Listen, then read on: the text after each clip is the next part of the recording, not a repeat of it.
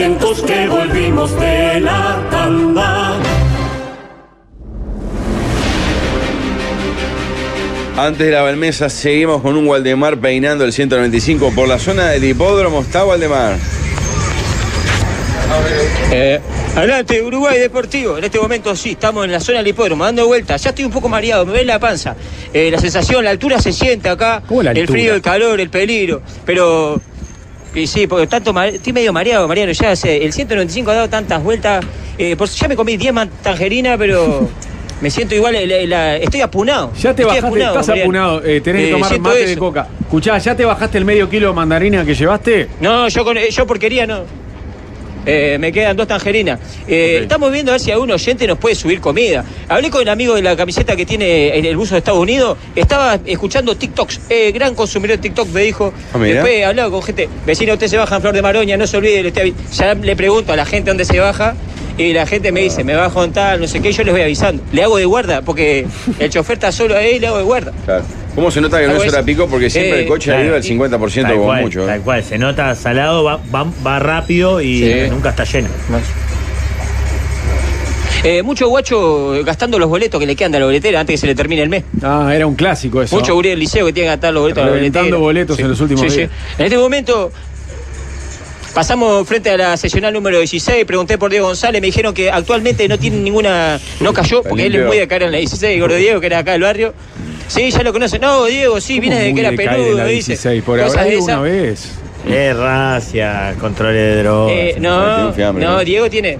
Sí, aparte, sí. Decían, bueno, aparte de, de lo que ya sabe, ¿qué más tenés, Diego? Le decía. Él decía, no, hoy no tengo nada extra, cosas de esas. Pero hemos agarrado la calle Picioli, directo al lindo, corazón de la curva Maroña. Este, po- agarrado, qué lindo octubre, ca- eh, calle era- por necesitar un ¿Picioli no cachete en la calle Claro. Sí. Vivía acá a la vuelta. Eh, eh, bueno, estamos pasando acá eh, frente a la cancha de que era el Huracán Villega, que era el cuadro de San Juárez de Danubio. Y 8 de octubre y Picioli Eh, no de pescaría la franja. subiendo. Sí, señor. A ver, si están escuchando la pescadería de la franja, el Bruno. qué rico. Mi amigo el Bruno, o el Hugo de la pescadería, que estamos a dos cuadras de la pescadería, que me suba alguna, Pero está con hambre, eh, ¿no? de pescado, por la Baranda ese. Mangueando comida Bueno, salvajemente. No sabes qué rica que es esa pescadería. ¿no? ¿Cómo anda? Pero atento, tenemos un oyente que vino a colaborar. ¿Trajo a un oyente? No, no, no. María del Carmen. María del Carmen, eh, María del Carmen, trajo agua. Muchas gracias. Se trata acá, María, estamos viendo pescado. Bruno, atento, que estamos en una parada. Eh, ¿Comés pescado en la pescadería vos? ¿Cómo pescado se ha ido de la pescadería? ¿En serio? Uy, claro. uy, uy. Bruno, cuando no hay mate, es medio botón, te dice, no hay más pescado. Es verdad. Hay una, cola, hay una cola del carajo y de repente te dice, no hay más pescado. Y vuelta para casa hacen el pescado. Atento a la pescadería. Esperá, te bajás acá. Muchas Tiene que ir para la casa. la. Atento, Qué atento. grande. O al boliche. Atento que está el Bruno. Está el Bruno con dos pescados. ¿En serio? Está el Bruno con dos pescados. A ver, Ay, a Acá, el hombro. no No, Bruno le trae pescado así solo. Qué grande Bruno. Le saca foto a la gente y Valdemar en la La esquina. caída de chunchota de tener chofer no tiene loco. Mirá, otra hincha de Rampla. Vamos rápido. 4 a 0. Con todos los barrios. Tenemos pescado. Los oyentes. Me dieron pescado de la pescadería de la curva, medio en agua. Me trataron precioso en, en Flor de Maroña. Muchas gracias a la gente del hipódromo. ¿Cómo se de comer se hace fuerte en ese Eh, barrio? Actualizar el resultado, Juanjo. 4 a 0. Uno más y es goleada histórica, ¿verdad? Como la- Atento los vecinos. Los vecinos de. ¿Qué dicen lo del ómnibus? No Chao, deja- vecina, que pase lindo. A esta altura sí no deben entender nada. Porque saluda, saluda, sube vecino. gente a Chao, muchas gracias. Chao, ve- Qué coqueta que vino con esa blusa, vecina, ¿eh? Ah, hoy consigue novio. La doña esta con la camisa. Es que la gente se atento baja, la gente de se Parque Guaraní. Sí, sí, Ante, ante la interacción se bajan. Sí, sí, sí. Buenos en, asientos en de breve, pizza, en ¿eh? breve agarramos Parque Guaraní. barato. Buenos asientos. Muy bien, estoy- escucha. Además, Muy bien. 100% descolgado. ¿no? Muy bien, escucha. Qué bien que está Lucha, ¿no? Eh, Entró como PNT, entró. siempre- y estoy en los asientos de los sopa. Me senté en el asiento de Lopa yo. Bueno, bárbaro, Valdemar. Notable, Valde, gracias. Gracias, Se los convoco en breve, cuando por llegar. Dale. Muy bien. Balmes, ahora sí. Bueno, Balmesa, eh, una Balmesa de la carrera. De total actualidad. Ayer conversaba con Alvin Green sobre la Balmesa de hoy y me dijo, tenés que hablar del hombre del momento. Es una historia que le va a gustar eh, a la mesa. Estaba hablando de Gonzalo Aguiar. empresario canábico. Claro, no el Lalo que hemos sabido entrevistarlo, emocionado. No, no, no. Gonzalo Aguiar, empresario canábico, dueño de la famosa mansión La Maison. ¿Cómo pronuncio esto, Pablo? La Mesón. La francesada. Dueño de la Maison en Punta del Este. Es una, vamos a hablar, es un chalet.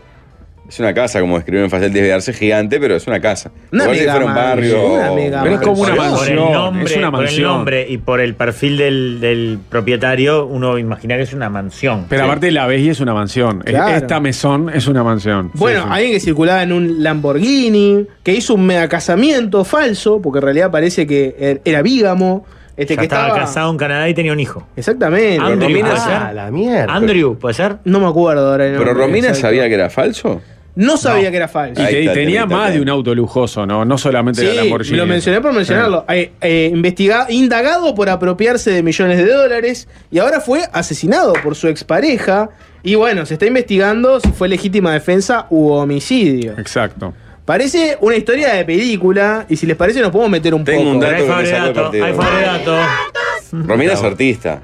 Sí, Romina claro. Camejo, sí, es vamos a cantante. escuchar, vamos a escuchar. Tiene parte de su 26 obra años ¿En serio? ¿Pero solista Sí. o con- cuando estuvo en un conjunto? Solista.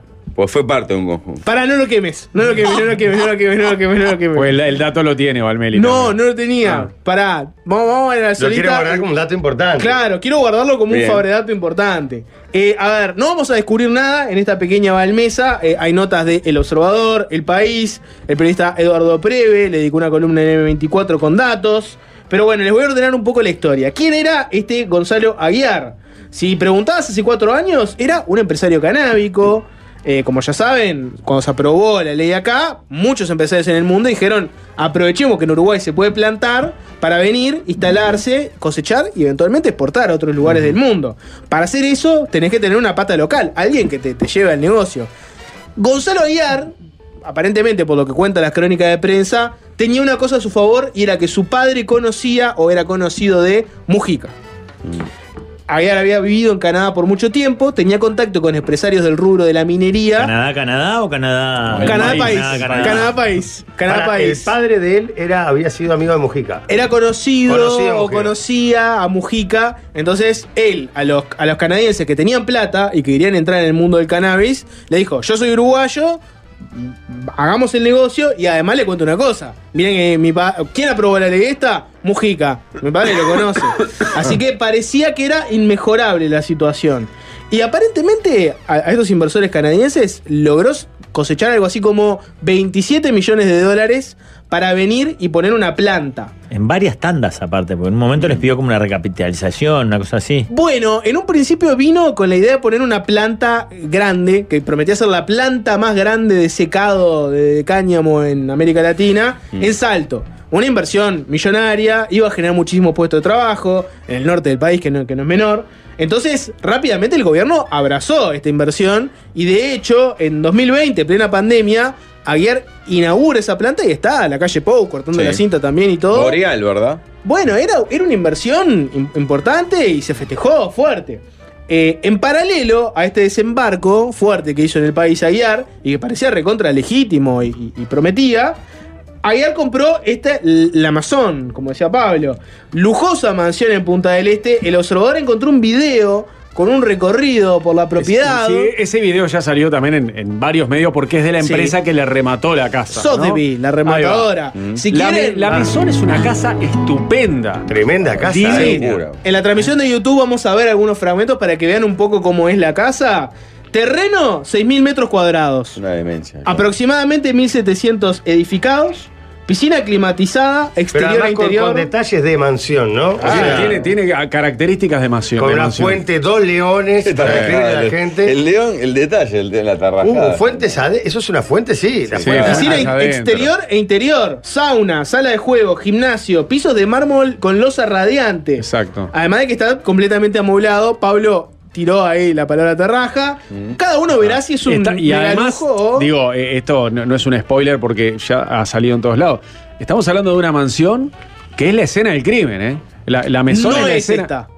Porque en realidad él tenía varias propiedades. Está, pero acá fue que lo mató ella. No, en otra casa, que es la casa donde estaba la ex, la, la ex pareja. Ah, ok, ok. Yo pensé lo Exacto. había asesinado No, en esta de Cantegri. acá Ta, ta, ta. vivía con su pareja actual. Exactamente. Con una de sus parejas actuales. Con, con la- con la- su ex pareja más reciente, que es la que lo termina. Eh, el lujo es vulgaridad, ¿eh? Sí, acá sí. ¿Cómo nos falta, cómo nos falta Rigo acá para hacer un, un buen comentario, un buen comentario ricotero Contra el capitalismo, contra el capitalismo? Una Eh, casa que, ¿qué valdrá? Bueno, Para fue, un remate, dólares. fue un remate donde terminó valiendo eh, aproximadamente 5 millones de Claro, dólares. claro, ando mal para. Tengo un mensaje. Sí, para el mercado inmobiliario eso es el uno. Ando mal. Este gordo es un mensaje, como los que lee Pablo sin chequear. ¿Está? ¿Estás sin chequear? Sí. Bien. Este gordo nos quería comprar la empresa y nos mandó un avión para reunirnos en Salto.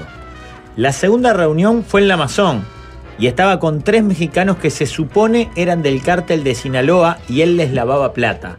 Una bolsa de merca tenían grande como la pelota de Kiko. Bueno, Ahora es un mensaje, ¿no? No, no está chequeado, fue Ah. fuentes. Sí. Eh, bueno, hablando de eso, una fuente le dijo al diario El País que Le Aguiar. falta agregar cómo terminamos anoche. ¿Cómo terminó de noche? Eh, una fuente le dijo al país que la pinta lo vendía. Además de este lujo que vemos, andaba con guardaespaldas, auto deportivo de lujo, cadena, joyas de oro.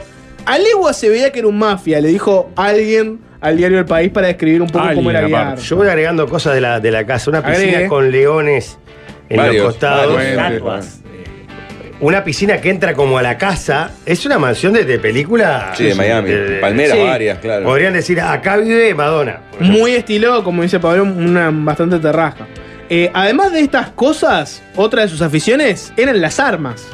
En julio de Todas 2022. tenía, Todos los tics, ¿eh? Todos. Y Bueno, vamos haciendo tics. En julio del 2022, Aguiar fue detenido en Montevideo, en la esquina de Agraciada y Tapes. Andaba en un El contraste es BMW. dramático, Ah. claro. Andaba en un BMW sin matrícula, una Bemba sin matrícula. Un policía de particular intentó detenerlo, pero no se detuvo, comenzó una persecución y luego encontraron que el empresario canábico llevaba seis armas de fuego en el interior del vehículo. Ah, pero enseguida se pudo ir para la casa porque las armas eran todas legales y él tenía porte de armas. Bueno, eh, hay un móvil de. ¿De qué informativo, Mariano? De Telemundo. Sí. De la época, este, Eduardo Preve lo rescató, que cuenta, hace una crónica de cómo fue esa persecución. ¿Lo tenés por ahí, Diego Juanjo? Castro, a ver. Diego Castro. Buen medida, compañeros. Estamos aquí exactamente en la zona del Prado, más concretamente en Agraciada y Tape, donde arranca el Prado, básicamente, porque culminó aquí un operativo, una persecución y tiroteo, una persecución que arrancó en la zona de La Teja y que terminó aquí, en Agraciada y Tapes, donde la policía terminó eh, deteniendo a cuatro personas mayores de edad, incautando esos automóviles que ustedes ven allí en las imágenes de Carlitos González, esos dos automóviles de alta gama, e incautando una importante cantidad, al menos cinco armas de alta gama, entre ellas una, eh, una escopeta M5 de alto poder de fuego y un revólver presuntamente hurtado a un funcionario policial eh, según los primeros datos en el año 2019. Eh, todo esto que está pasando ahora es eh, de último momento. Esta persecución terminó hace minutos nada más. Ya hay cuatro personas detenidas, como decíamos, incautación de armas.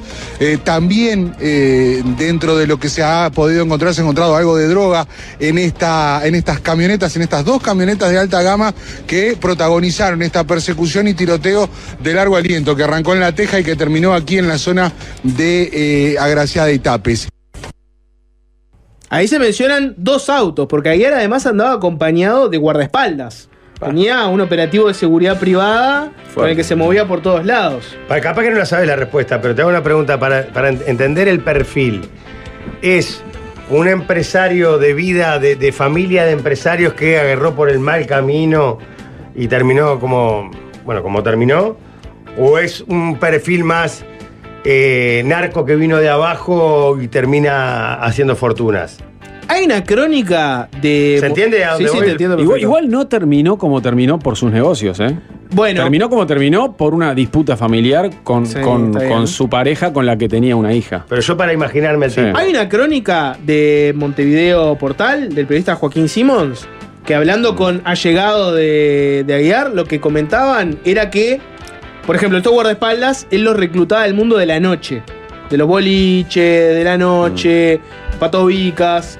Y lo que planteaban los allegados de Aguiar era que él en realidad empieza a, a declinar acá. Cuando él empieza a tener ese tipo de contactos, empieza a gastar más plata, se empieza a vincular con gente del ámbito de la noche y arranca en un tren de adicción. Ajá. Esa es la versión que te dan ellos, que ¿no? es la- el, el ABC del narco, ¿no? Que siempre dicen, el narco no, no, no debe consumir, porque No, ahí pierde la... Me da el loco de guita que hizo mucha guita y la noche no, no, no la manejó. Te Esta es la mandaba versión de los custodios- allegados. Te mandaba a los custodios de avanzada a relevar el lugar donde iba a ir él. Mirá. Salió a un restaurante como una pizza, A la fainá, puta. primero iban los custodios, como cuando llega Putin, ¿viste? A ver si está todo bien y ahí caía el gordo. Bueno, Patricia Madrid, por otro lado, encontró las declaraciones de una de las involucradas en este confuso episodio de la persecución. Si, si te parece, Juanjo, la tenés por ahí, escuchémoslo. Mi esposo es coleccionista. Las armas se trasladan en funda, todas guardadas, descargadas. Eh, pasó un particular que hizo abuso de poder. Nosotros veníamos lento, buscando una dirección, la dirección del polígono. Él pasó, nos hizo, nos mostró el arma. Se ve que se asustó. Nos corrimos, lo dejamos pasar.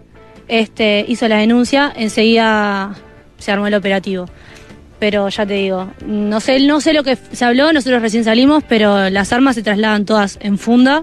Y eso te iba a preguntar, las armas son producto de la colección. Claro, sí, sí, sí, sí. O sea, cada cual tiene porte de arma, yo tengo la mía, los muchachos tienen la suya, y las, la- las armas largas sí son producto de él que es coleccionista. ¿Las guías, los papeles estaban con ustedes o en el vehículo? Todo, nosotros tenemos todo, está todo en regla. O sea, se presentó esto en Fiscalía y ahora se, se Vieron que estaba todo bien, todo legal, todo en regla y listo. fue un susto, un malentendido. Malentendido, el muchacho vino a pedirnos disculpas. El, el- el policía particular se acercó a pedirnos disculpas porque él fue un malentendido, lo entendió mal, se asustó. Este, ya te digo, se acercó a pedir disculpas. Ustedes también son conscientes que no es común que se encuentren armas de estas características, ¿no? No, no es común, entiendo que no, pero ya te digo, eh, él tiene todo todos los papeles del arma, de las armas, se trasladan en fundas, descargadas, está todo para mostrar. Se las todo. van a devolver ahora cuando se hacen las pericias. Sí, sí, sí, el lunes nos van a devolver todo, lo tiene científica, nos van a devolver los celulares con las armas, ya te digo, está todo, está todo en regla. Ahí estaba Romina Camejo, entonces, después de aquel episodio. Romina, que es, la, que, es la mujer que asesinó a Guía. Me imagino a ese policía de civil que lo detiene, se encuentra eso, le hizo dos averiguaciones, cómo fue derecho a pedir disculpas. Esta crónica que le comentaba. imagino que le dijeron, este gordo, No estuviste tan lejos Claro. del episodio porque disculpas. esta crónica de Joaquín Simos lo que cuenta es que aparentemente ese policía de particular que los paró termina después trabajando para guiar como seguridad privada, Mirá. aunque en 2023 cortaron el, el- el vínculo, ¿no? Un confuso episodio que termina con eso, con el Pero policía es que lo paró, un empleado de, una comisaría perdida de Medellín en un momento parar a Escobar. Claro, sin querer. Sin querer, sin saber, porque para un auto sospechoso. Tenés que ir a pedir disculpas después. Esa detención fue a una cuadra de donde era la casa de Numa Turcati, en Tapes y Castillos, para unir temas de la semana. ¿no? Si le parece. ¿Qué tiene Nada que que ver? ver, no. Si le parece, hacemos una tanda y después les cuento cómo fue ese falso casamiento con Camejo, la caída en desgracia de Aguiar y bueno, las acusaciones de fraude y el eventual asesinato. Los mismos temas, las mismas historias, solo cambian los penetes. Si vos también odias a los surfistas, este programa es ideal.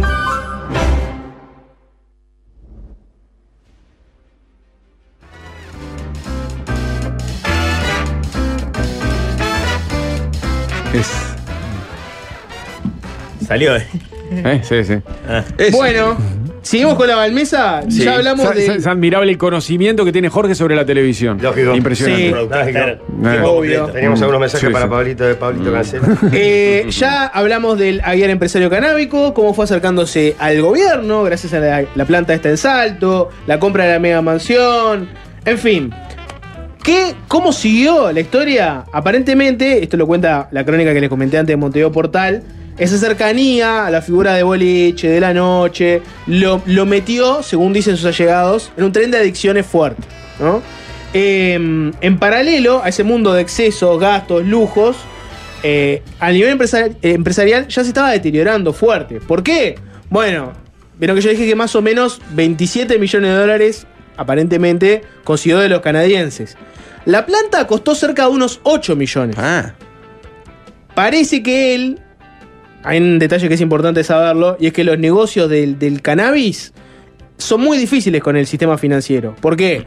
Porque la marihuana sigue siendo, a nivel federal en Estados Unidos, una droga ilegal. Ah, y los bancos. no, no, Los bancos no te ayudan. Se paga la farmacia a gran escala. Exactamente, no quieren tocar la plata que venga de un negocio canábico por miedo a que las autoridades federales de Estados Unidos consideren que estás lavando guita del narcotráfico. Mm. Entonces, se tienen que manejar de, de mil formas distintas. Acá, lo que hacía Guiar era pedirle a los canadienses que le giraran la plata, aprovechar un cambio local, cambio salto grande, y en un principio parece que arrancó a dibujar la- los gastos que tenía, las cosas que compraba. En un principio era un dibujo, pero luego ese dibujo se convirtió directamente en una estafa donde falsificaba papeles, falsificaba Los compras. canadienses sin a morir, ¿no? Cuando se dieron cuenta del tren de vida que él tenía y la cantidad de desarrollo que tenía el negocio acá, también hubo un problema y que vos para hacer cannabis medicinal, la, la planta tiene que tener cierto nivel de THC, que es la sustancia psicoactiva, si no, no corre. No había salido del todo bien eso, se tuvo que juntar con el gobierno, se empezaron a trazar los negocios. Y los canadienses vieron que esto era cualquiera, que el tipo estaba gastando una cantidad de guita millonaria. Sí, Y se dieron cuenta y primero lo apartaron de la empresa y después le iniciaron acciones legales para empezar a investigar qué es lo que tenía y hacerle un embargo fuertísimo. Mm. Ese era el, el deterioro que estaba viviendo él Después, empresarial. Una cosa que va para atrás también. ¿Por qué él tenía vínculos en Canadá? ¿Había vivido en había Canadá? vivido en Canadá y había hecho contactos con canadienses que estaban en el rubro de la minería, que tenían plata y que cuando se aprueba el tema del ¿Se cannabis. sabe por qué vivía en Canadá? No. No, No tengo el dato. perdón. No tengo el dato de por qué termina estando Él ya Canadá. contó hace rato que él vivió en Canadá y todo. O sea, Claro, sabes, sabes mucho de televisión, pero tenés déficit atencional. No, sé que Ojalá sos- fuera solo atencional. Sabes que sos un vejiga bárbaro porque en realidad eh, yo estoy tratando de sacarle eh, todavía Sí, el sí, perfil. pero, pero repreguntas cosas que ya contó en realidad quise preguntar si sabía por qué había vivido en Ah, Canadá. Que es un detalle interesante saberlo. Así que. Porque en realidad el vínculo con Mujica después quedó porque. Nunca se te efectivizó en Ah, nada. está, está, por eso. Porque Sumale que el gobierno en ese momento acá era de la coalición. No, no, no, no un informe Creí que cerraba en algún momento que aparecía Claro, Mujica. no, no, un no. informe de Preve en M24. Vamos, vamos, vamos, vamos, último momento. Volvemos al Atentos, 195. Estamos, miren, vacío, el ómnibus vacío. Lo logramos. Los últimos pasajeros nos subimos en la playa del cerro. Muchas gracias a Gabriel, el chofer de este ómnibus que nos trajo desde el cerro acá en una hora 40. Nos está dejando frente al coreano que se, que se inclina en la llegada de este que hay- episodio épico. que hay único, uno igual nunca del otro lado vivido del en un mundo. programa de Es radio comercio televisión. eso. Llegamos, llegamos. Muchas gracias, Gabriel. No he hablado contigo. Hicimos todo lenguaje de señas. Eh, por más que Qué lo haya prohibido. Gracias. Muy bien. En la rambla del buceo. Te deposita en la rambla del buceo. Qué travesía. Hora Le y quiero media, agradecer. Eh, ¿Cómo, cómo eh, déjame agradecer, Pablo, le quiero agradecer eh, a Sergio Gorsi, a la dirección de Pero la radio, eh, a Iñaki, a, a- a José Añón, el fundador de CUSA, por eh, fundar esta compañía que nos trajo a las 6.99 que hoy la dejó a la quinela, eh, y, a, y a todo el mundo. eh, a los que estuvieron ahí, a la, la gente de la pescadería, a la gente de España. ¿Cómo olvidarme de un Rafael Cotelo que hablaba de la playa del cerro y todas esas cosas que hoy me emociona y un poco me hace llorar? Sí, Miren, la señora recibirme. Muchas gracias, señora, por recibirme. Eh, No, bueno. Waldemar, eh, pero eh, ese no es el destino, ¿verdad? El Bondi sigue un rato más. No, este es el destino del No, si no, no 195, la última sentido parada. Ah, que pensé que Muchas se había gracias, bajado Gabriel. un poco antes porque se nos acababa el programa. ¿Ese, ¿Esa esquina es destino? Sí, Mariano, hicimos el chiste pega la este, era vueltita de. Esta es la de. Claro, y después Porque está- descansa, ahí se pone a ahí se ve dormir en el un cartel. eh, Rambla, República de Chile y Comercio, que en Solano realidad es López. Solano López. Avenida Mariscal Solano. López. Solano a alguien que esté en Empezamos. esa Sí. esquina y decirle que cuiden lo que tienen. Solano López que, que se flechó hace un tiempo para abajo, para la rambla. Antes era Amigo. de mano. Para arriba. Cu- Cuiden lo que tienen. Siempre. Dijo, Siempre. No sabía que estaba hablando.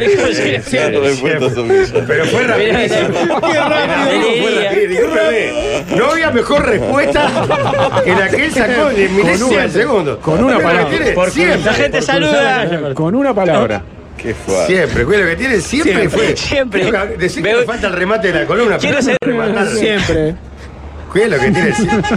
Pobre Eh, la gente se agolpa, toca bocina. No, no se Eh, líder, tampoco. quiero cerrar el programa con esa reflexión. Eh, quiero cerrar el programa con esa ref- reflexión. Cuiden lo que tienen siempre. Siempre. Exacto. Grande, Walde. Gracias, Walde. Gra- Y saludos a Janina. le Muchas gracias. derecho Uruguay seguros. ¿verdad? Con el brazo todo entumecido. Bueno, muy bien. Eh, Bueno, volvemos para cerrar. Le decía, eh, en paralelo a ese deterioro empresarial, etcétera, Aguiar tuvo ese casamiento. Ese casamiento que decía fue un casamiento falso. Él en realidad ya tenía Sí. una pareja con la que se había casado. Un en casamiento Canadá, con toda la pompa. con hijo, todo. Este, y hizo un mega casamiento que costó aproximadamente 150 mil dólares. este, donde estuvo, por ejemplo, invitado Nicolás Martinelli. Bueno, eso iba a decir que en el informe Preve, en M24, hace hincapié en el vínculo con Martinelli, de asados, incluso de publicaciones de Ah. Instagram de Martinelli. Sí, en realidad, eh, por ejemplo, Juanchi hizo algunas averiguaciones. Este, en realidad, parece que no están así. Eh, O sea, el vínculo viene del lado que el tipo era un empresario lobista. Entonces, el Claro. tipo quería ver a ver si podía. la autoridad de gobierno siempre se reúnen con un empresario que dice que va a invertir mucha guita. Tenés el dato comprobado de que Martínez estuvo en el casamiento, pero bueno, políticos que van a casamiento de empresarios, está lleno y.